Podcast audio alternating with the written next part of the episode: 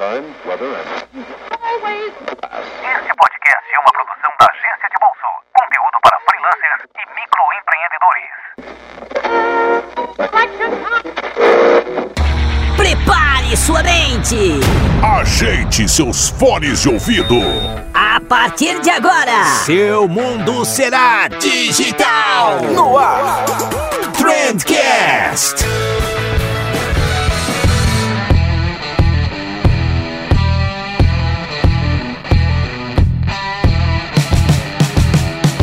Salve, excelentíssimo ouvinte, seja muito bem-vindo ao melhor podcast sobre comunicação e negócios que você já escutou na sua vida.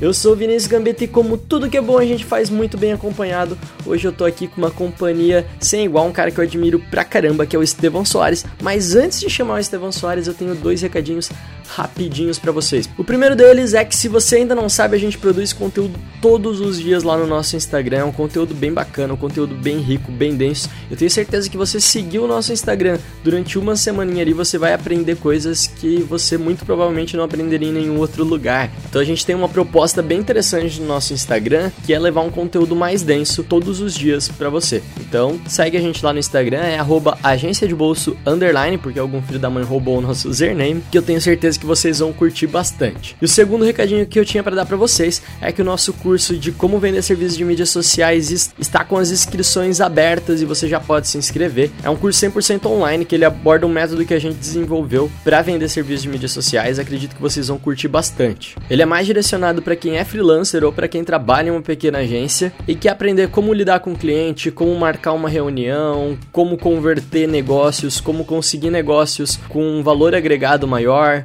é, como aumentar o ticket médio, enfim. É um curso bem completo mesmo, tem bastante gente elogiando, bastante gente curtindo e acredito que vocês vão gostar. E eu tinha falado que são dois recadinhos, na verdade são três. O terceiro recadinho que eu tenho para dar para vocês é que agora a gente começou a produzir conteúdo pro YouTube também.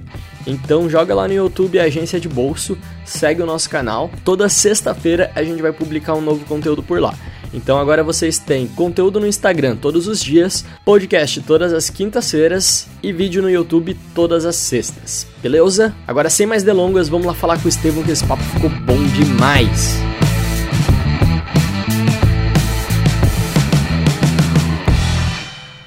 Fala Estevão! Tudo certo, meu cara? E aí, Vinícius? Tá maravilha, super prazer de trocar ideia contigo. Conheci teu projeto recentemente, curti demais, então tô bem empolgado. Pô, que legal, cara. Você tá de, de férias pelo Brasil? Tá, vai voltar pro Canadá ainda, cara? Como é que tá? Então, cara, nós estamos num, num projeto aí de fazer mais viagens Estamos organizando essa parte. A gente ia voltar para o Canadá agora, imediatamente, e a gente decidiu fazer algumas outras viagens antes de voltar. Então estamos aí entre casas. Vai ficar meio nômade, assim. Sim, com certeza. Vai ficar um tempo aí de nômade digital até o final do ano, provavelmente. Eita, que vida ruim, cara.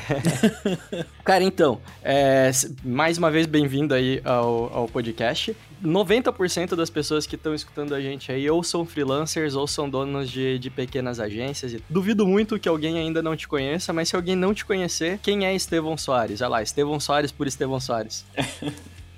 É um cara que demorou muito para achar o que gostava na carreira. Eu sempre gostei muito de tecnologia em geral, né? Eu passei seis anos aí, que eu comecei no ano 2000 em TI profissionalmente, né? Aí trabalhei seis anos como administrador de rede, passei pelo Mackenzie, passei pelo UOL, depois tipo, uma distribuidora Ambev. E, mas eu queria aquela coisa assim de tipo ir para uma faculdade, estudar alguma coisa que eu realmente fosse curtir, sabe? E foi aí na minha quarta tentativa de faculdade que eu fui testar de testar, porque né, eu já tava nessa de testar a faculdade, né? testar a administração com ênfase em marketing. E cara, foi foi paixão à primeira vista, assim. Eu fui pra aula e eu falei, pô, é isso, eu quero fazer isso pro resto da minha vida. E aí foi um processo muito natural, depois de dar tanta porrada, né? É, de apanhar bastante. É, terminei a faculdade, já no último ano de faculdade abri a consultoria com a Maria Rita, né, que é minha esposa e também minha sócia. E de lá para cá a gente é, tem acompanhado o mercado, trabalhado de forma muito íntima, especialmente com inteligência e estratégia digital, que acabou virando aí nossa especialidade. E é isso. É, hoje a gente trabalha aí no mercado tentando colocar na visão das pessoas um lado mais de negócios, porque a gente vê que muito do mercado hoje ainda é voltado para a publicidade em si e eu vejo muitos negócios falhando porque são excessivamente é, mídia, excessivamente publicidade, pouco negócio. Então a gente trabalha muito para introduzir conceitos de negócio, conceitos estratégicos no marketing digital para que os negócios possam prosperar. Legal, cara. E você falou que você teve quatro tentativas aí de, de faculdade, mas dentro do, do mercado de marketing você já é um dinossaurozinho aí, né? Você tem quantos anos aí acumulado? Não, especificamente com a consultoria, é que eu, eu, eu, conto especificamente social, né? O pessoal começa a contar desde o começo ali. Vou fazer 10 anos é, de social agora com a empresa criada. Pô, 10 anos mesmo. já é coisa pra caramba, cara. Não, é. Então, ó, a minha primeira matéria em blog profissional, porque assim, eu fiz os blogzinhos lá em 97, 98, as bobeirinhas, mas minha primeira matéria profissional foi no ano de 2001 onde eu tava explicando o que era TCP/IP, cara. Você começou então... a anunciar no Orkut, cara, foi isso? Não, cara, olha, é, houve uma tentativa de anunciar no Orkut, mas era via AdWords e era muito ruim. Porque o, anunciar no Orkut era via uma integração porquíssima que existia ali com o AdWords. Então ne, nem valia a pena mais na época. Então eu acabei não pegando muito esses anúncios aí. Olha só, não cheguei a passar por isso, cara. Sim, cara, eu... não perdeu nada, não perdeu nada. cara, eu vou te repetir uma pergunta que eu fiz um convidado é, umas duas semanas atrás. Se, cara, você tem muita coisa. Você é consultor, professor, escritor, palestrante. Quando você tem que preencher algum formulário que te pergunta a tua profissão, o que, que você coloca? Empreendedor. Empreendedor, o mais genérico possível. Né? É, eu, eu, vou pro mais genérico. É, normalmente eu coloco empreendedor. E se pedir algo tipo de cargo mesmo, eu coloco consultor porque acaba sendo a minha função principal mesmo, né? Eu não, não, eu não sou agência, né? A gente trabalha com muitas agências, mas a gente não é agência mesmo, propriamente dito, né? Então a gente é mais um negócio do que uma agência hoje mesmo. Legal. É, Mas é sempre rola dúvida, viu? Sempre. a, a, Maria Rita, quando vai preencher, ela sempre dá aquela olhadinha e fala, e aí? Tipo. Dá aquela travada. O que, que, né? é, que, que a gente põe agora, né? Eu perguntei isso pro Brian, cara, no, no episódio que a gente gravou. E o Brian ele falou que ele coloca DJ. Ele nunca foi DJ na vida, mas ele coloca DJ porque é mais rápido de escrever e ninguém nunca vai perguntar o que, que um DJ faz. Pô, todo genial! Mundo, genial! Todo mundo sabe o que, que o DJ faz. Genial, muito bom isso. Fantástico. Cara, eu, eu, queria que falasse um pouquinho sobre os teus projetos aí. Eu conheço é, o SMXP, o SM Lab, sei que tem um livro publicado também, tem alguns cursos. Fala um pouquinho pra gente aí. Sim, é, de projeto, até isso, é uma, isso é uma Os projetos são uma, uma, história, porque a gente começou a fazer curso muito cedo, né? É, no ano de 2010 a gente já tinha curso online os primeiros cursos com live streaming, já uma coisa muito bacana, mas a gente demorou muito para montar um produto propriamente dito, né? Para montar algo que é, fizesse sentido. A gente começou a produzir material para colocar no mercado e a gente viu que as pessoas não, não adotavam aqui, não usavam. Né? Então, tipo, a gente procurava fazer um conteúdo avançado, mas ninguém tinha uso para aquilo.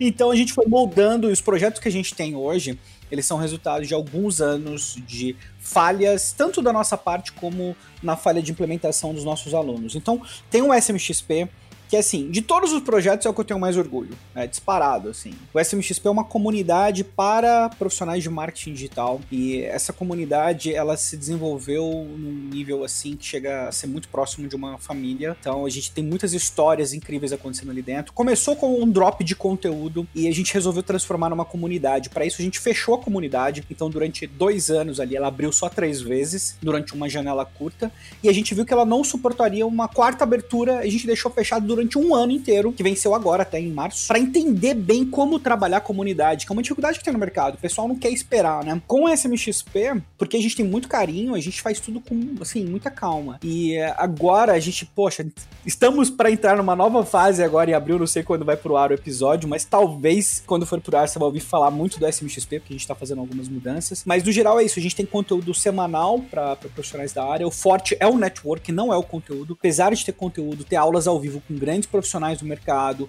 Eu também dou workshops lá.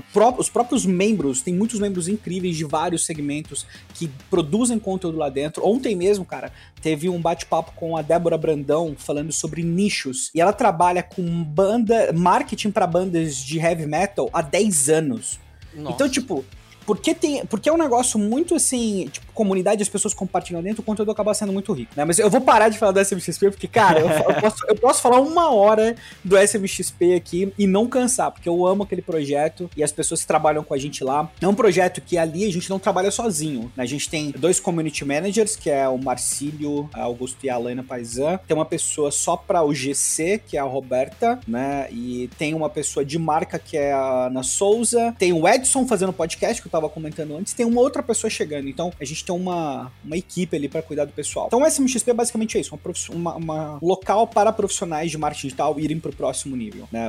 80% do público é agência freelancer e o resto ali estudante empreendedor. E tem o SM Lab. O SM Lab é um projeto, é um programa avançado para quem é agência ou freelancer e tem pelo menos dois anos de experiência no mercado. Né? Então ele é bem específico porque a gente viu que fazer curso genérico pra gente não funcionava. É, a gente pegava um público genérico e as pessoas não, não aplicavam, né? Que foi o problema que eu te falei antes. E, uhum. enfim, né? é, então ele é um treinamento avançado, ele é estratégico, não é um treinamento de ferramenta. Então se a pessoa quer mexer, aprender a mexer em ferramenta, não é um treinamento, é um treinamento de negócios para agências e freelancers. É, e ele abre duas ou três vezes no ano. Falo duas porque, ou três, porque esse ano acho que nós vamos abrir três vezes. Uh, tem um, um, programa novo de treinamento, que é o Eds Avançado, né? edsavançado.com. Esse é para quem já manja de anúncio, mas quer manjar ainda mais. Quer ir para um outro nível com ferramentas avançadas, é utilizar a inteligência artificial, utilizar alguns recursos não são muito conhecidos do, do próprio Facebook. Esse é um curso mais assim, tipo, sentar e fazer, porque para quem não tem tempo, né? Profissional que já tá ali com a cabeça cheia, você quer ir pro próximo nível em Ads, Facebook Ads, Business Manager, esse é o curso. Né? E tem um livro, o livro se chama Mentropia. Uh, é um livro que é, a proposta dele é ser um guia estratégico para agências e freelancers também. Então, a gente contou muito da nossa experiência, o que, que a gente passou durante esses 10 anos, todos os principais erros que a gente cometeu, as cabeçadas que a gente deu, e no final a gente apresenta um framework para que as pessoas possam adotar de planejamento aí para o seu próprio negócio. E, um, e tem a consultoria, que é estratégica. Estratégica foi como começou tudo, uma consultoria de inteligência para marketing digital. Então, normalmente aqui os clientes são as grandes empresas. Todas as grandes empresas do portfólio vieram da estratégica. Uhum. Porque quem vai contratar esse tipo de consultoria normalmente é uma empresa maior, né? Então a gente trabalhou, poxa, um dos trabalhos mais legais que a gente fez foi com o, o Wine Vinhos. Nós ficamos três anos trabalhando com a parte de inteligência da, da, da Wine, desenvolvendo relatórios mensais para eles. Foi, foi uma experiência, assim, muito bacana. Um dos projetos que a gente tem mais orgulho de trabalhar foi o da Johnson, que foi uma iniciativa global e a gente trabalhou da ponta do Brasil é, para entender o mapeamento de como as mães se relacionavam com os filhos a nível sensorial Olha então, para quem trabalha com monitoramento, para quem trabalha com análise, para quem trabalha, poxa, com isso, é, é, tipo, é um sonho, sabe? Então, a, o monitoramento era, tipo, como é que a mãe fala com o filho quando ele aprende a andar, quando ele aprende a cantar, quando ele aprende a comer? Quais são os tipos de interações que rolam? Então, aí é uma busca muito fórum, muito conteúdo específico de mães e filhos de até dois, até um ano de idade. E foi assim, tipo, incrível. Né? Uma experiência bem, bem incrível. E fora isso, bom, eu pô, poderia falar de vários projetos, mas é, tem tem esse resumo da estratégica, que é a parte de inteligência, né? E tem as palestras, pô, que aí eu gosto demais também de dar palestras, já dei palestras nos, nos principais eventos do Brasil. Uh, tem aí o Social Media Week, que é um dos meus favoritos, que é um evento com um preço muito acessível e com uma grade gigantesca. E o RD Summit, que é uma paixão, cara. Pô, palestrar no, no palco principal do RD Summit foi uma coisa, uma experiência insana, assim. Então é isso, eu vou parar de falar, cara, senão eu vou falar demais. Depois pô. você corta tudo aí, pô. a, a, única coisa que eu fico surpreso é que teu dia deve ter umas 32 horas, pelo menos, cara. É muita coisa, cara. é muita cara, coisa pra bastante. Dando um resumo aí, cara, eu, então, são duas pessoas que eu vejo como referência dentro do Face Ads no Brasil, né? Que é você e o Fábio Prado Lima. E sempre que alguém me pergunta, pô, que curso você tem para indicar, quem que eu posso seguir para aprender mais e tal, eu falo assim, cara, começa pelo Fábio Prado, pega a base lá, aprende a usar a ferramenta e depois vai pro, pro Estevão para aprender negócios, para aprender a evoluir. Eu acho que é, é, um bom resumo, assim. Acho que é mais ou menos essa a vibe do trabalho como um todo, né? Perfeito, cara, perfeito. Acho que acho que é bem por aí. Fábio Prado é um grande amigo e profissional. Também sigo ele, também acompanho as novidades dele e tenho um puta prazer, puta orgulho de dividir o mercado com ele, cara, porque ele é foda. O Fábio Prado é demais. Cara, é foda. Vai ser o próximo aí, vai vai ser o próximo. Tô tentando marcar com ele. vai, se dar bem. Ele é incrível. Cara, mas vamos falar de Facebook, vamos falar de, de anúncios aí, o que, que tu enxerga do futuro do mercado, né? É, em janeiro agora, você publicou no, no teu in- Instagram um resumo do- dos números do Facebook. O Facebook bateu recorde de faturamento, ele apresentou um crescimento no número de usuários ativos, mas na prática, cara, quando eu vou sentar com o meu cliente para conversar, ele já não quer mais Facebook, ele quer que eu envie mensagem no WhatsApp, ele quer Instagram. É, por que, que você acha que é isso? Você acha que isso faz algum sentido? O Facebook tá caindo mesmo? Não tá? Como é que é, cara? Qual que é a tua visão sobre isso? Minha percepção é que o Facebook ele divide muito a atenção hoje com o Instagram e que é um erro ignorar o Instagram e a preferência dos clientes pelo Instagram, porque a atenção do público em alguns nichos está lá em sua maioria. O, o próprio profissional de marketing digital hoje, você pode ver, eu sempre fui um grande fã do Facebook, sou ainda, defendo o Facebook pra caramba, mas hoje minha produção de conteúdo é Instagram. Mudou 200% de, de um ano pro outro. Eu passei só do Facebook para praticamente só Instagram, porque no meu caso também a atenção das pessoas está muito mais ali. Mas é, o que eu vejo é o seguinte: primeiro são tipos diferentes de conteúdo,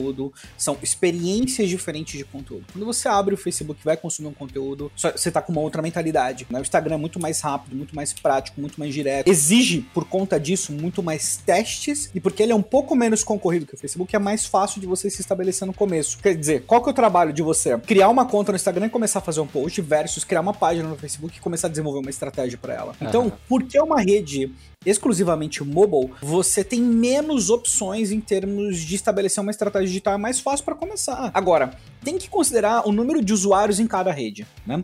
Quando a gente olha aí o, o Facebook, ele tem praticamente, não, não, não chega a dar, sei lá, 80% a mais usuários do que é, o Instagram. É quase o dobro, né, do, do último número que eu vi da Statista, que você tinha no Brasil 69, 70 milhões de usuários ah, do Instagram no Brasil. Quando você pega Facebook, ele vai estar ali 120, 130, né? Então, você tem que considerar que, assim, para algumas marcas, o público delas simplesmente não tá no Instagram, ou não sabe que ele existe, né? Então, eu- vou chutar, aqui é um chute, tá? Eu vou chutar que a demografia 50 a mais está mais presente no Facebook do que no Instagram. Aqui é um baita de um chute mesmo da minha parte. Mas eu acho que é uma demografia importante. Então, é, enfim, né? É, é isso que eu penso. Não acho que o Facebook. O Facebook não, não morre, não morre, não morre. O Facebook, assim, é, eu acho mais fácil. Bom, eu não, eu não imagino a gente vendo o Facebook morrer. Sério mesmo. A única exceção pra isso acontecer é política. Que aí sim o Facebook ele corre um risco. Em termos de, de, de política, pode ser que aconteça alguma coisa que desmembre ainda mais o Facebook. Mas em termos de negócio, pô, né, o Facebook. É, fatura muita grana, cara. Não dá pros caras. Os caras estão faturando muita grana, estão testando, estão se adequando muito rápido, né? O fato de né, 98% do faturamento do Facebook vir de ads em mobile, que era um produto que não existia antes, até, sei lá, 5, 6 anos atrás, entendeu? Tipo, os caras já morreram e eles já se adaptaram, entendeu? Aham. Se eles não tivessem mobile hoje, é, anúncios específicos para mobile, eles já estavam mortos. Então, eu acho muito difícil acontecer alguma coisa dessa. Acho que a atenção está mais no Instagram, é a percepção geral de quem tem um envolvimento maior com tecnologia e é uma demografia um pouco mais jovem, mas, né, ainda tem muito mais usuários no Facebook. É, e eu acho que isso é um ponto importante porque eu produzo conteúdo, eu tô no Instagram, o meu público tá no Instagram, meus amigos estão no Instagram, minha noiva tá no Instagram, é, mas quando eu vou conversar com os meus pais, eles ainda não chegaram no Instagram, eles estão no, no Face, né? Não é nem Facebook, é o Face. Eu fiz. E, e- eles ainda estão lá, então eles estão lá, meus tios estão lá, enfim. Acredito eu, não sei se isso é natural, que uma hora talvez eles venham pro, pro Instagram também. E daí eu não sei quem sobra no Facebook. Ou talvez eles fiquem pelo Facebook, eu não sei. É, todo, todo digital é muito novo, né? Não tem como a gente dizer direito o que, que vai acontecer. É, eu, eu acredito o seguinte: é, mídia e mídia controla muito a forma como a gente consome conteúdo. né? E o Facebook ele tá próximo de empurrar muito o Facebook Watch. Aham. O Facebook vem com produções de conteúdo originais para a plataforma e ele tá fazendo um movimento muito grande de trazer influenciadores exclusivos para a rede, né? Porque, pô, o YouTube não tá pagando tão bem, o YouTube não sei o que lá e tal, aqui você vai ter mais espaço e etc, a gente vai dar uma ajudinha. Então, especialmente a parte de games no Facebook tá extremamente desenvolvida. Você vê que alguns streamers já estão começando a migrar exclusivamente para Facebook. Então, a, a minha aposta é, as pessoas vão ficar mais tempo no Facebook, mas é, as interações em tempo real elas vão diminuir, a não ser que sejam associadas a um tipo de conteúdo de formato longo, tipo uma live, tipo um episódio, tipo um podcast, um, um podcast, mas qualquer coisa de, de duração um pouco mais longa e conteúdo, por exemplo, uma série, alguma coisa do tipo. Menos né? efêmero. Eu acho que menos efêmero, bem menos efêmero. Acho que o, o total oposto do efêmero vai ser o Facebook, porque eles vão resolver. É, eles estão tentando colocar aí os, os stories com algum destaque dentro do Facebook, dentro do WhatsApp. É, o WhatsApp é surpreendente, até porque é o maior consumidor de stories, o maior volume de stories do mundo é o WhatsApp. Isso me deixa um pouco bugado, mas quando eu olho feed do Facebook, para mim é um conteúdo de longa duração, longo formato hoje. Legal, cara. E, e você falou dessa questão do, do mobile. É, hoje, quando a gente vai analisar aqui na agência, é, a grande maioria das campanhas que a gente tem rodando, né? É, no Instagram, eu consigo. No Instagram ou no Facebook Mobile, eu consigo sempre um engajamento muito maior, as pessoas interagem muito mais, comentam, curtem, eu consigo alcançar muito mais pessoas. Mas quando eu vou falar sobre conversões e eu tô monitorando conversões especificamente, eu ainda tenho uma conversão maior dentro do Facebook é, desktop. Eu não sei se é uma percepção mais nossa aqui dos nossos clientes ou se você já reparou que existe uma correlação aí. Ah, a correlação é muito clara, mobile para awareness, desktop para conversão. Né? É, isso é geral, inclusive, e deveria fazer parte da estratégia de todo mundo que trabalha com digital hoje. Por que isso? A não ser que você vai converter diretamente no mobile com uma estrutura ultra eficiente, o que a gente não tem no Brasil normalmente, né? Você vai ter problema. Então é muito mais fácil. A pessoa ainda tem aquela coisa de sentar no computador, pegar o cartão de crédito e fazer a compra. Né? A gente, aqui no Brasil, pelo menos, a gente não tá ainda naquela época, na fase de todo mundo ter um cartão de crédito automaticamente salvo no celular e eu vou aqui com o meu ID, com o meu Touch ID, eu vou fazer uma compra imediatamente, né? A gente não, não tá lá ainda. Nós vamos chegar, eu, eu vou aproximar aqui, sei lá, um ano e meio, dois, porque eu acredito que agora, esse ano, a gente vem aí com os pagamentos no WhatsApp, isso vai impulsionar os pagamentos nas outras plataformas do Facebook também, mas fora, você já tem pagamento nativo no Messenger desde 2016. Não chegou no Brasil ainda. Aham. Então, é, eu acho que o motivo é esse, difícil comprar. Você pega a maioria dos sites, eles não têm landing page otimizada, não tem carrinho otimizado para mobile. As pessoas não esperam 15 segundos para abrir uma página, né? Então eu acho que, no geral, a experiência de conversão no desktop ela é melhor porque a pessoa está no modo multitask e ela está disposta a esperar uma página abrir mais tempo, uma experiência menos agradável, entendeu? Para poder comprar. Então é essa visão que eu, tenho. Para mim, padrão é mobile awareness, desktop, conversão. É, agora o Instagram ele liberou a função de, de checkout lá para fora para algumas empresas selecionadas, né? A tendência é que as redes sociais passem a virar pequenos marketplaces. Acho que já é uma manobra, novamente, do, do Facebook se adaptando a- ao mercado. Né? Sim, a princípio eles devem trabalhar com parceiros e o Facebook ele deve trabalhar intermediando essas transações e ainda ganhando dinheiro uma, em cima de uma porcentagem da Com transação. certeza. Eu, a longo prazo, né? E você tá completamente correto nisso, cara. Eu vejo da mesma forma que você. A ideia é você não tirar a pessoa da experiência que ela tá. Eu escolhi entrar no Instagram, vou fazer a compra, vou finalizar no Instagram, né? O problema é que hoje ainda faltam ferramentas e até mesmo unidades de anúncio que poderiam propiciar uma experiência mais fluida para o usuário, elas são pouco utilizadas. Quando você olha para lead ads e canvas, o, exp, ah, o instant experience, né, do Facebook, você quase não vê anúncios com essas unidades, cara. É super raro. Quando foi a última vez que você tava navegando e viu ali uma unidade de instant experience para carregar automaticamente a, a página e você entender um pouco mais o negócio? Aham. É, é raríssimo. Então, é, eu acho que vai um tempo de adoção e quando isso tiver facilitado dentro da plataforma, aí, aí a conversa muda Passa pela adaptação dos profissionais também, né? De utilizar essas ferramentas. Acho que talvez esse seja o grande problema, assim. É, a gente tem muita ferramenta legal já disponível que, que ainda não é utilizada. Sim, sim, sim. O Facebook, no geral, ele é subutilizado porque eu não, na verdade eu não sei o motivo, né? Eu não sei porque ele é subutilizado, mas a quantidade de ferramentas que o Facebook oferece hoje é, é surreal. Eu sempre me questionei se valia a pena fazer um curso de ads avançado, porque eu falei, porra, tem todo conteúdo gratuito online. Aham. Não é para curso, quase tudo na vida você tem conteúdo gratuito, né? Então por isso que eu, eu gosto muito assim, cursos que passam experiência e não só a ferramenta. Mas no caso do Facebook, cara, é muito difícil você achar um lugar que tenha as ferramentas avançadas agrupadas.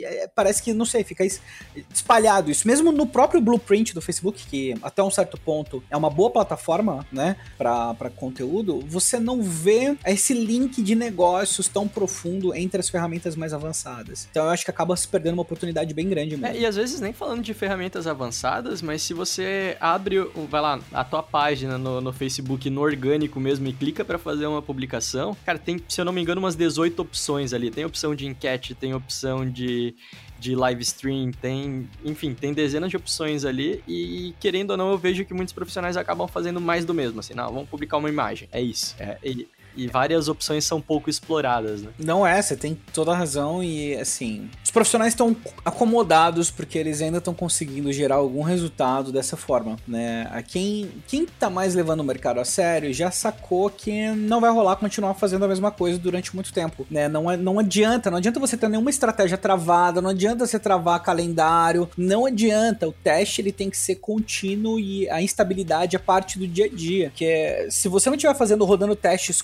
continuamente, absorvendo esses resultados, né, e escalando isso conforme o tempo vai passando, dificilmente você vai conseguir alta performance. Então, é mais fácil, né? Mais fácil. Por enquanto tá funcionando, cara. Por enquanto tá rolando, mas é, eu acredito que no futuro próximo vai ficar, vai ficar bem difícil. Vai ficar bem difícil fazer um ter resultado. E, e falando dessa adaptação ainda, Estevam, eu comecei no- a, a trabalhar com Face Ads há mais ou menos 5 anos. E quando a gente ia conversar com os clientes, cara, o nosso principal argumento de venda era que anunciar na internet era mais barato. Então, cara, anuncia na internet porque é mais barato que outdoor, é mais barato que rádio, é mais barato que televisão. E a gente pagava, sei lá, o nosso CPM era abaixo de um real. Hoje, essa já não é mais a realidade. Tipo, anunciar no, no, no Facebook pra você ter uma campanha assertiva que impacte um número razoável de pessoas, já não é mais tão barato quanto fazer um spot de rádio, fazer um outdoor. Então, esse já não é mais o argumento de venda, né? Qual que você acha que deve ser o argumento de venda daqui pra frente, assim? Qual que é a tendência do, do que, que o pessoal tem que, que mostrar pro cliente pra, pra ser aceito? É, primeiro que em termos de mídia,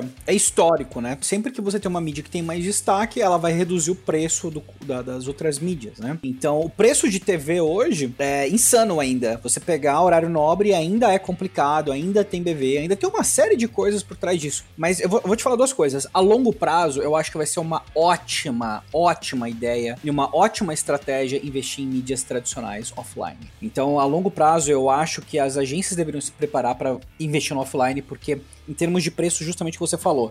Não é porque vai ficar mais barato e você não tem esse argumento que você não deveria usar. É, segundo, o lance é o seguinte: as, a- as campanhas no geral elas ficam mais estratégicas. Então o argumento é entender exatamente o impacto da sua campanha, algo que você não consegue com outras mídias. O fato de você entender exatamente quem é o público, o momento de interação, janela de atribuição, quanto que, quantos por cento que ele consumiu do seu conteúdo, quanto de que ele engajou. Esses detalhes, eles, eles são muito ricos, mas eles só são ricos se o cliente conseguir ver o benefício disso a longo prazo. Então, quando eu utilizo dados de campanha para reduzir custo de aquisição no futuro, por exemplo, eu tenho uma baita vantagem perto das outras redes, entendeu? Ente- Das outras mídias. Então, eu acho que é bem por aí. Agora, é, eu ainda acho barato, tá? Eu ainda acho barato, eu ainda acho que assim, ainda dá para fazer campanha. Mas não tende a vídeo. encarecer, Estevão? Sei lá. o- Vai encarecer, vai encar- não vai, vai encarecer pra caramba. Mas você hoje ainda consegue fazer, por exemplo, é, anúncio de vídeo com play de 10 segundos, pagando aí 5, 10 centavos às vezes.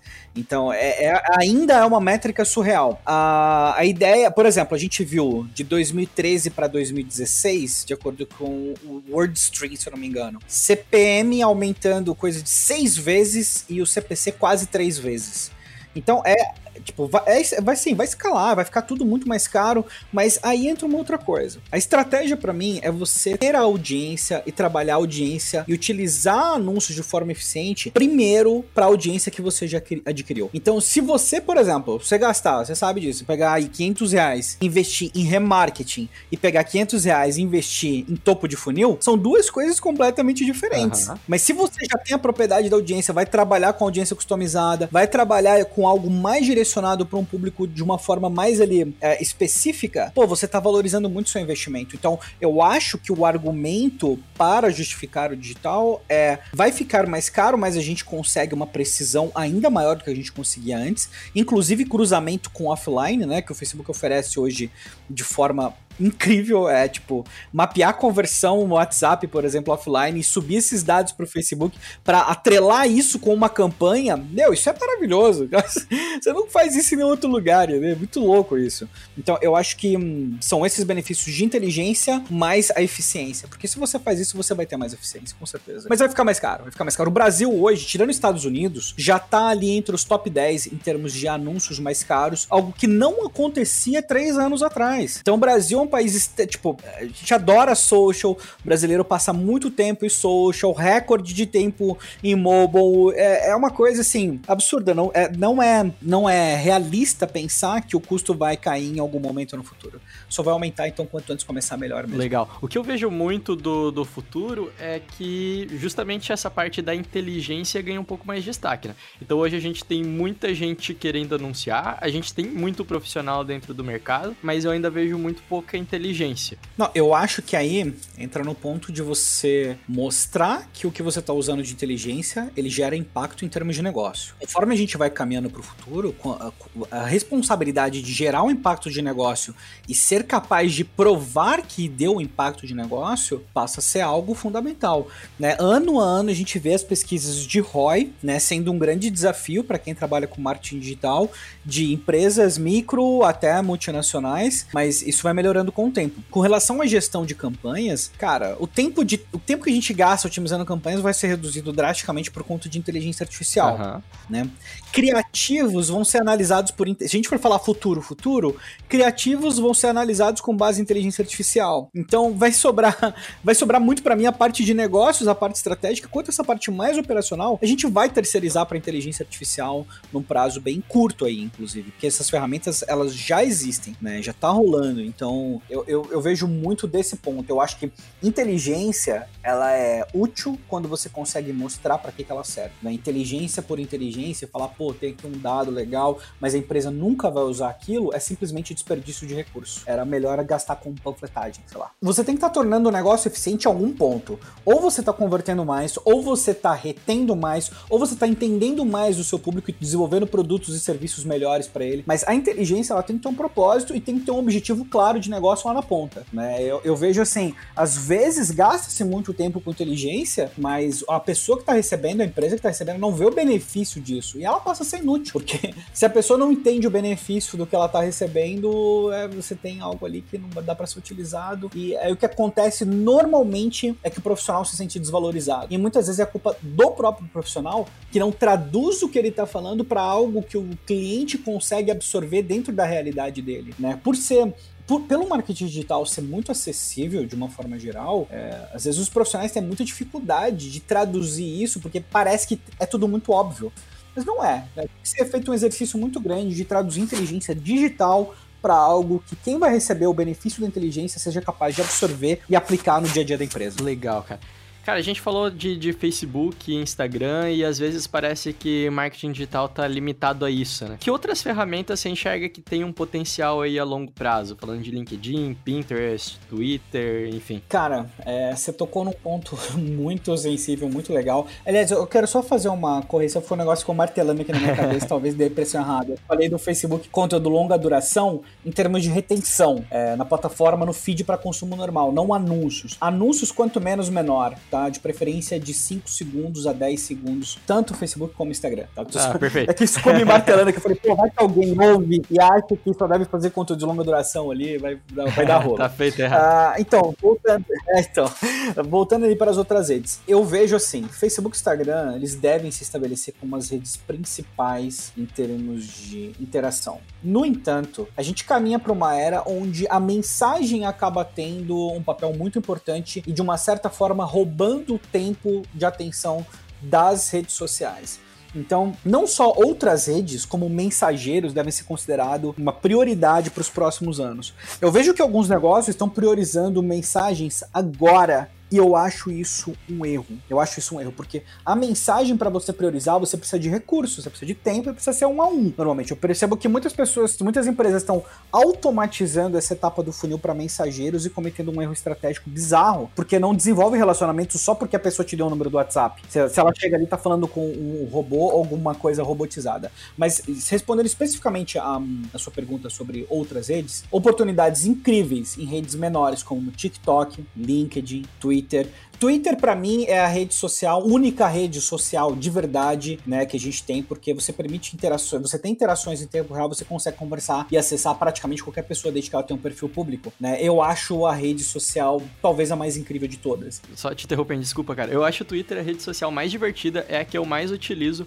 mas eu nunca consegui fazer uma campanha efetiva no Twitter, assim. Talvez por falta de um cliente que, que quisesse investir, ou talvez por falta de conhecimento mesmo, mas eu nunca consegui ter um resultado bacana no Twitter. Twitter. Não, faz sim. Eu acho que é muito nicho. Assim como LinkedIn é nicho, Snapchat é nicho, Twitter é nicho, é, são redes de nicho. Se você está falando de algo global, acho que assim, a estratégia principal tem que considerar obrigatoriamente site, Facebook. Dependendo do nicho, dependendo da rede, você vai encontrar um volume grande de pessoas no Instagram. E a partir embaixo disso, cara, é tudo nicho. É tudo nicho. Então, por exemplo, profissional de marketing digital está no Twitter, entendeu? O cara tá lá. Tem muita gente lá que usa para consumir informação, né? A gente tem um, um revival do Twitter por conta né, dos grandes eventos que têm acontecido no mundo.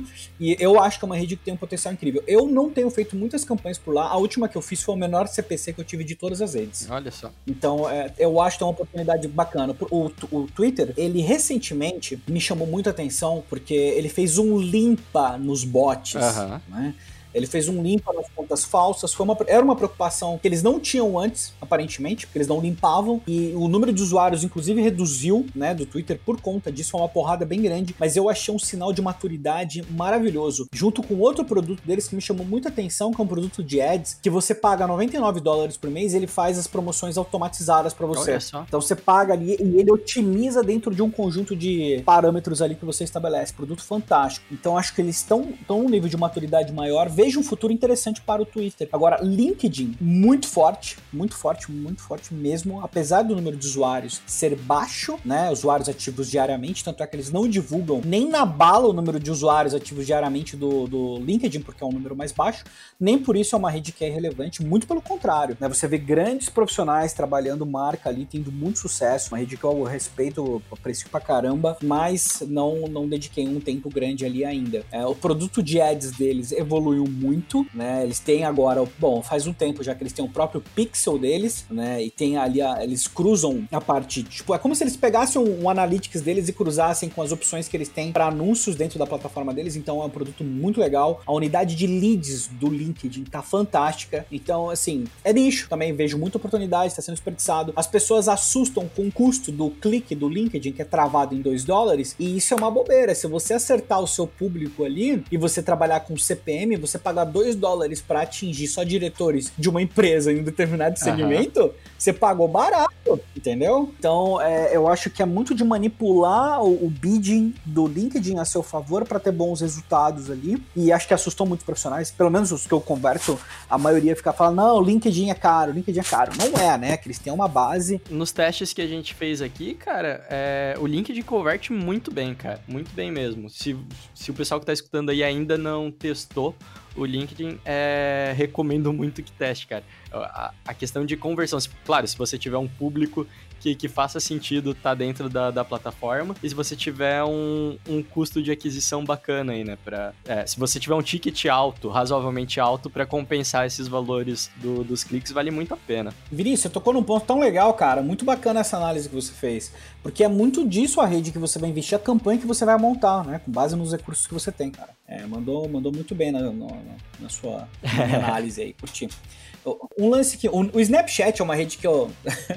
eu brigo, eu brigo. A única rede que eu brigo aí por causa dela é o Snapchat, cara. Porque as pessoas mataram o Snapchat, mas mataram de matar mesmo. Tipo, comparam com o Orkut, comparam com o Google Mais, que agora faleceu. E o Snapchat, eu acho que as pessoas não estão prestando atenção, a maioria dos profissionais não sabem os dados do Snapchat. Eles olham o que as matérias estão falando a respeito disso, né? E assim, bolsa nunca soube de nada de rede social, né? Se Wall Street soubesse alguma coisa de rede social, se os grandes analistas da NASA soubessem alguma coisa de rede social, eles não teriam matado o Facebook quando eles, como eles mataram, né? Então, o Zuckerberg, quando eles foram abrir, quando foram fazer o IPO, ele falou: gente, eu sei que vocês estão acostumados com manobras de curto prazo e tal, mas nós vamos focar no longo prazo. No começo não vai ser assim do jeito que vocês estão esperando. Calma, só calma. Adiantou nada. É, é como se ele não tivesse falado nada, entendeu?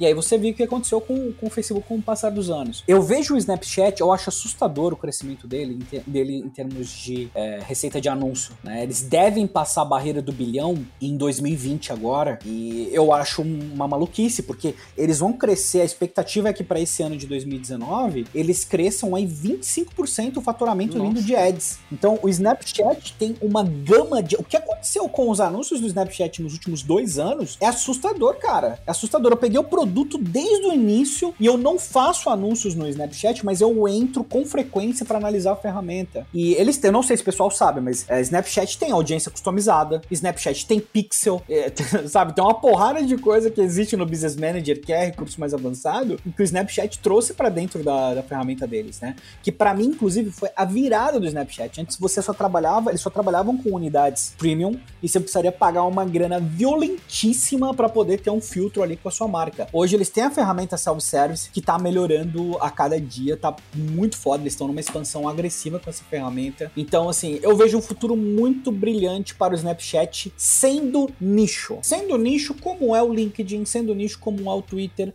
Não, o Snapchat não vai bater o Facebook. Não, essa conversa é ridícula, né? Pelo menos a curto prazo não dá nem para imaginar um negócio desse. Agora, um outro dado do Snapchat que me, me deixa muito impressionado é a sobreposição de audiência. Porque se olha as, as redes, eu, eu, não lembro o gráfico que tem isso, cara. Eu não vou lembrar aqui de cabeça agora a fonte para te falar, mas eles liberaram, não foi o Snapchat que liberou, foi o Statista. Liberou um gráfico de sobreposição de audiência entre uhum. redes. Então, por exemplo, tava ali Facebook, Instagram e tal é, o número de usuários, a sobreposição entre WhatsApp e Snapchat, por exemplo, era só de 9%. Você pega com o Instagram, que era o que tinha mais, acho que era de 60%. Então, assim, tem muitos usuários que estão no Snapchat que não estão em nenhum Olha outro só. lugar. E isso na rede é o que faz dela ser, é, tipo, incrível, né?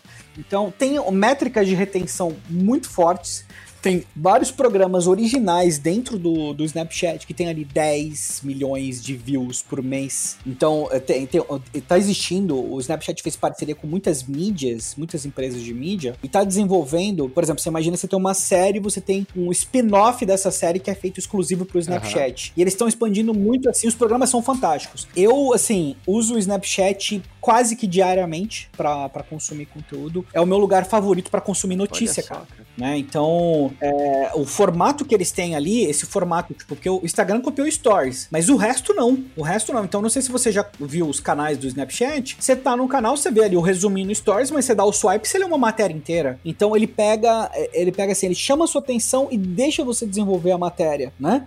Então, eu, eu acho fantástico. Se eles liberassem esses canais para todo mundo aí, que são premium esses canais, acho que ia ser algo muito Me bom. convenceu, Agora, cara. Eu tô baixando o Snapchat aqui. Ah.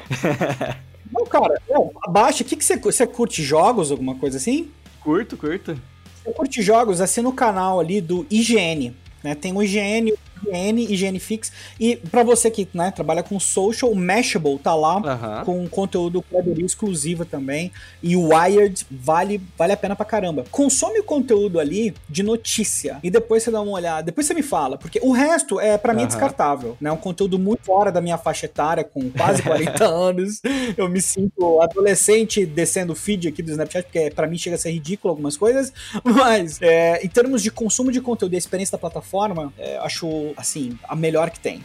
Agora, para iOS, tá? Para quem tem Android, a experiência não é muito boa. Esse foi um dos motivos que eles deram na bola. Mas eles anunciaram que até o final do ano eles vão fazer uma mudança grande no aplicativo voltado para o Android. E aí eles vão focar, por exemplo, em mercados como Índia e, consequentemente, no Brasil. Então, assim, eu acho que tem muito chão, cara. Eu acho que tem muito chão. Acho que a maioria das pessoas não, não acompanha de perto e por isso que elas falam assim que, tipo, a beleza morreu. Não é relevante que nem o Facebook, que nem o Instagram, né? Mas morrer é muito forte, cara. Cara. Cara, a última coisa que eu imaginei hoje, quando a gente falou sobre gravar um podcast sobre o futuro do marketing digital, eu imaginava falar tanto tempo sobre Snapchat. e agora você conseguiu mudar a minha Cara. percepção aí. Realmente vou, vou olhar com um pouquinho mais de atenção pro Snapchat. Posso falar muito de Snapchat, cara, porque eu, a parte de negócio do Snapchat me, me fascina pra caramba. Uma das coisas que ele se sustentou muito bem foi por ser um ótimo mensageiro. Então, a- o muito da retenção do Snapchat não tá na- na- nos stories, tá no, da- tá no fato dele ser um bom aplicativo de mensagem. Aham. É, isso é uma loucura, né? Tipo, não, não tá tão claro assim quando você olha pra ele. O, Snapchat tá com capital aberto na bolsa? Eles têm capital Sim, aberto? sim, Você sim. tem umas ações aí então, né? Pra estar evangelizando o público aí. Poxa, deveria ter, né? Deveria ter. Não tem, mas deveria. Ah, é tão burocrático comprar fora, cara. Poxa, tem que ter, tem que ter tempo. Tem que ter realmente tempo. Aí, se você olhar as ações do Snapchat, elas começaram com uma alta, elas caíram, caíram bastante, né?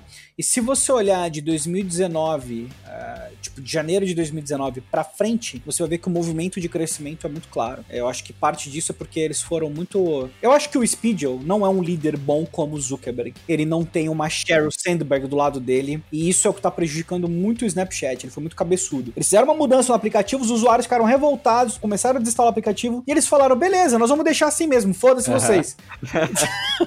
Aí agora, pouco tempo atrás, eles deram o braço a torcer, mas é, é por, por conta dessas mudanças todas e é, do aspecto de mídia e faturamento e eficiência operacional do Snapchat que eu acredito que ele tá, tá longe de Aí, ó, acabar. você achou tá que bem só longe. tinha dica de Face Ads aqui? Achou, acharam errado, pessoal. Tem, tem dica de investimento também na bolsa.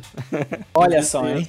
Não, e tem muitas empresas aproveitando a oportunidade de investir em anúncios no Snapchat, tá? Recentemente, por exemplo, a Unip, a Unip tá investindo pesadíssimo em anúncios no Snapchat. Olha só.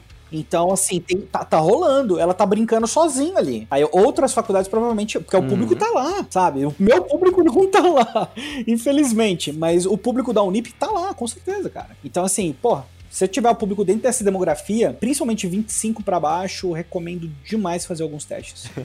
E cara, você falou que uma das funções que você mais gosta do Snapchat é a função de mensageiro e tal. Eu queria ir um pouquinho mais pra esse lado do mensageiro, porque eu acho que é mais perceptível pro público que esse negócio veio pra ficar. Falando de Brasil, falando de WhatsApp, né? É, até pouco tempo atrás, na verdade hoje ainda, é, a gente vê um número muito alto de conversões por e-mail, né? Se você trabalha com venda principalmente online, o e-mail ainda é a ferramenta disparada que converte melhor. Você acha que os mensageiros tendem a tomar esse espaço do e-mail? Sei lá, as pessoas tendem a, a migrar as estratégias do e-mail de automação, fluxo e tal pro WhatsApp ou não? Eles, os dois vão coexistir? Vão coexistir porque eu acho que o e-mail é su- insubstituível. Não vejo nada que substitui Olha o e-mail. Não, não consigo ver. Sabe por quê? Um e-mail, você tá numa mentalidade. Você abre o e-mail, qual que é a concorrência que você tem? Você não tem, você não tem concorrência nenhuma, cara. Você abre uma mensagem no seu e-mail, você tá vendo uma carta. É uma coisa maluca. É verdade. Entendeu? É o motivo pelo qual converte, converte mais, e assim, a maioria dos profissionais vão falar exatamente a mesma coisa pra você, que tipo, e-mail é o principal canal de conversão. Quem trabalha com e-mail, né? Porque não adianta quem não trabalha falar que não converte, né? Mas quem trabalha normalmente converte, porque você consegue se relacionar com uma pessoa num grau de profundidade maior sem interrupção. Sem interrupção. Então, o em uma, comu- uma- uma comunidade global onde a- o tempo de atenção é um dos recursos mais importantes que a gente tem, o e-mail é a melhor plataforma para você reter a atenção do usuário. E se você conseguir pegar ele no título e ele abriu, cara, meu. Tem uma chance muito grande dele continuar lendo sua mensagem. Se você reteve o cara numa mensagem, é, eu- o teste que eu falo para as pessoas fazerem é pega um texto de 500 palavras, me manda no e-mail e manda no WhatsApp. Aí depois você não encontra. Entendeu? A pessoa não vai ler nunca, nunca um texto do WhatsApp no- nesse tamanho. Agora, não tô falando que o e-mail é melhor que o WhatsApp. É só que ele deve ser utilizado de uma outra forma. A forma do WhatsApp para mim, ela é não, ah, não automatizada, não robotizada. A pessoa vê que eu tô conversando com ela no WhatsApp, tem um valor muito maior do que, ela, do que eu mandar um e-mail para ela. Mas aí não é escalável. Eu acho que você roboti você automatizar a interação, os bots, por exemplo, é, é um benefício. Se a pessoa sacar que é uma automação, perde um pouco do valor, perde um pouco daquele contato um a um, entendeu? Então eu vejo uma grande oportunidade para quem trabalha com ticket alto, trabalhar realmente um a um e mandar mensagens personalizadas para pessoa, né? Acho que é, tem, tem um, um funil grande. Produtos de ticket menor, aí eu acho que o WhatsApp, eu acho que o Messenger, eu acho que eles são imbatíveis. Aí eu acho que não tem e-mail que pega, cara. Mas pra ticket menor por enquanto. Não vou falar que. Não tô falando que WhatsApp e Messenger não vendem ticket alto. Não é isso que eu tô falando. Estou falando que eu acho que a estratégia para desenvolver isso ela é um pouco diferente. Então, é, eu era um cara assim, eu sempre odiei o WhatsApp. Né? Eu falava que eu nunca ia usar o WhatsApp, porque eu odiava, achava uma droga, irritava profundamente o WhatsApp. Hoje, cara, hoje eu amo o WhatsApp. Porque as pessoas estão ali, eu tenho que conversar com as pessoas ali, então aprendi a gostar pra caramba do WhatsApp, cara. Então acho que é, é isso, né? A gente tem que se adequar, mas adequar as estratégias também. Então eu acho que tem um espaço para automação, especialmente utilizando inteligência artificial para deixar menos robotizado a interação, mas eu acho que tem um caminho, tem um caminho longo a seguir, tem um caminho longo pra gente perseguir até, até chegar nesse ponto. Cara, a gente tá já com 50 minutos aqui de gravação, acho que a gente já pode ir se encaminhando pro, pro final.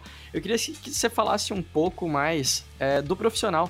Que, você enxerga do profissional do futuro? É, dá aí a tua consideração, que, que conselho você daria? Ou o que, que você acha que o profissional do futuro precisa ter para o cara que está começando agora, ele já, já ir se adaptando aí? Onde que esse cara pode buscar conhecimento que não seja no Snapchat?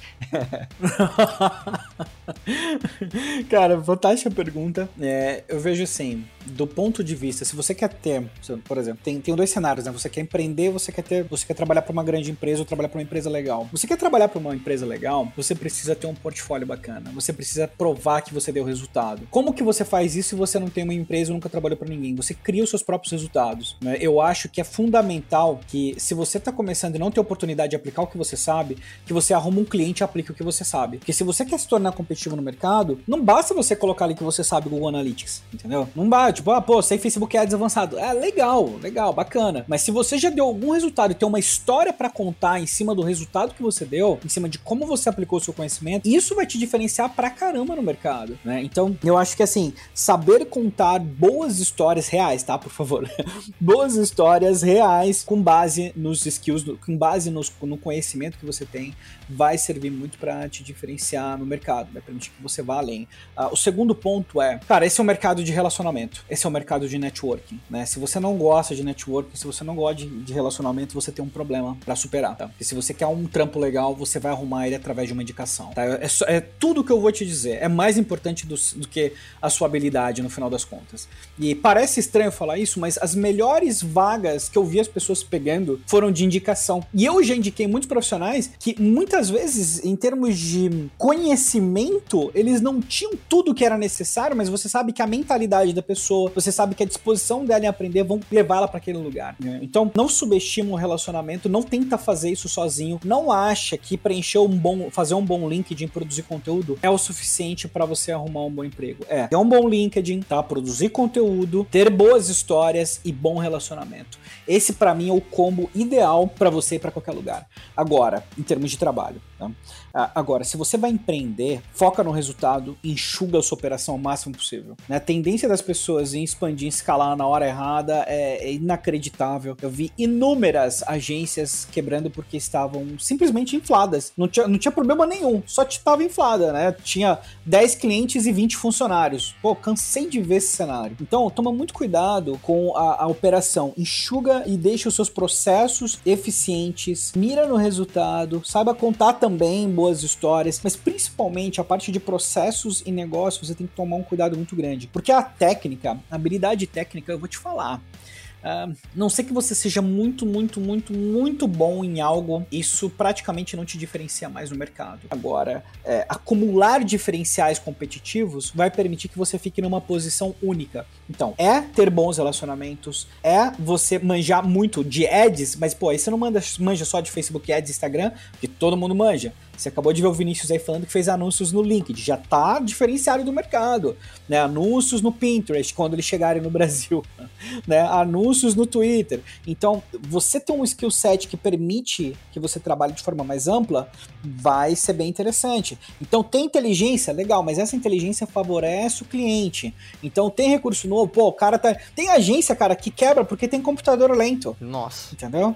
Porque aí, no sério, o cara demora, uma peça que ele demoraria 15 15 minutos para corrigir no Photoshop, ele demora duas horas. E aí a, despesa operacional Uhum. vai lá pro céu. E aí não vale a pena ter um cliente que tá pagando aquele tanto. E a galera não vê. Então, assim, eu sou muito obcecado com eficiência de processo e o link que isso tem com negócios. Então, é é porque é onde eu vejo a maior parte dos erros, né? Então, eu acho que é isso, essas duas variáveis, e tanto para você que quer arrumar emprego, como para você que quer, o teu, quer ter o próprio negócio, e se acostume com a estabilidade, tanto um como o outro. Né? Um estável é o novo normal, é onde a gente tem que ficar confortável, esteja confortável com a mudança e esteja confortável em mudar de opinião, né? Tipo, eu tô falando um negócio pra você aqui. Amanhã pode acontecer alguma coisa no mercado e eu vou mudar de opinião e eu não vou ter vergonha nenhuma disso. Que a minha opinião, cara, ela vale tanto quanto o estado que a gente se encontra hoje, né? Amanhã as coisas mudam, minha opinião pode mudar também, né? Eu passei o começo da carreira brigando, cara. Eu era arrogante pra caramba, Vinícius. Você não, me- você não chegou a me conhecer no, no- Não, no não. começo da carreira, mas eu era arrogante pra caralho, porque eu estudava muito. Eu achava que eu era bonzão, Aham. entendeu? Era muito, muito sem noção, cara. Pelo amor. Eu não gosto nem de lembrar, porque eu achava que porque eu estudava eu tava certo em tudo. E hoje, assim, a gente tem que ter muita humildade, cara, pra saber que cada um tem uma experiência diferente. As pessoas não precisam concordar com a gente em tudo. E tá tudo bem. E tá tudo bem. Pega o melhor de cada um, pega o melhor de cada opinião, o melhor de cada contexto e usa isso pra crescer e formar algo incrível. Porra, cara, que conversa sensacional. Pô, curti pra caramba, cara. Pô, cara, prazer, foi meu. Quem quiser te escutar falando mais, eu sei que você produz conteúdo aí diariamente. É, como que essa pessoa consegue te encontrar, cara? Olha, eu vou falar pra me seguir no Instagram e a partir de lá você encontra os outros canais. Então, arroba Estevão Soares e de lá você vai encontrar os outros canais. Eu tô voltando agora pro YouTube, considero um erro estratégico da minha parte não ter dado tanta atenção pro YouTube, porque é um conteúdo indexável que fica ali, né? Enfim. Um, então vou dar um carinho muito grande para pro Facebook, mas o relacionamento um a um, inclusive, eu tenho desenvolvido muito melhor no Instagram. Então é melhor gente para trocar ideia comigo, para conversar, para achar o meu próximo conteúdo, vai ser sempre o Instagram, pelo menos durante o ano de 2019, aí tá, tá garantido. Ah, legal então, cara. E vamos combinar aí pra, pra voltar aqui e falar sobre outros assuntos. Tenho certeza que o pessoal vai curtir bastante.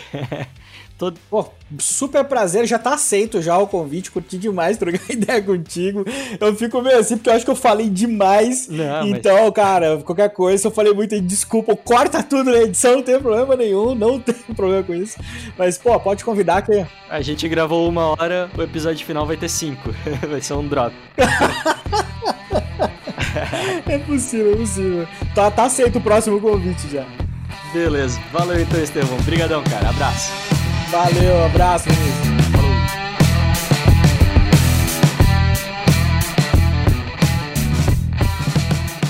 Este programa foi uma produção da Two Trends, publicidade de trás para frente. Este programa contou com apoio de Foca, fotografia criativa. Este programa contou com apoio de Social Media Box.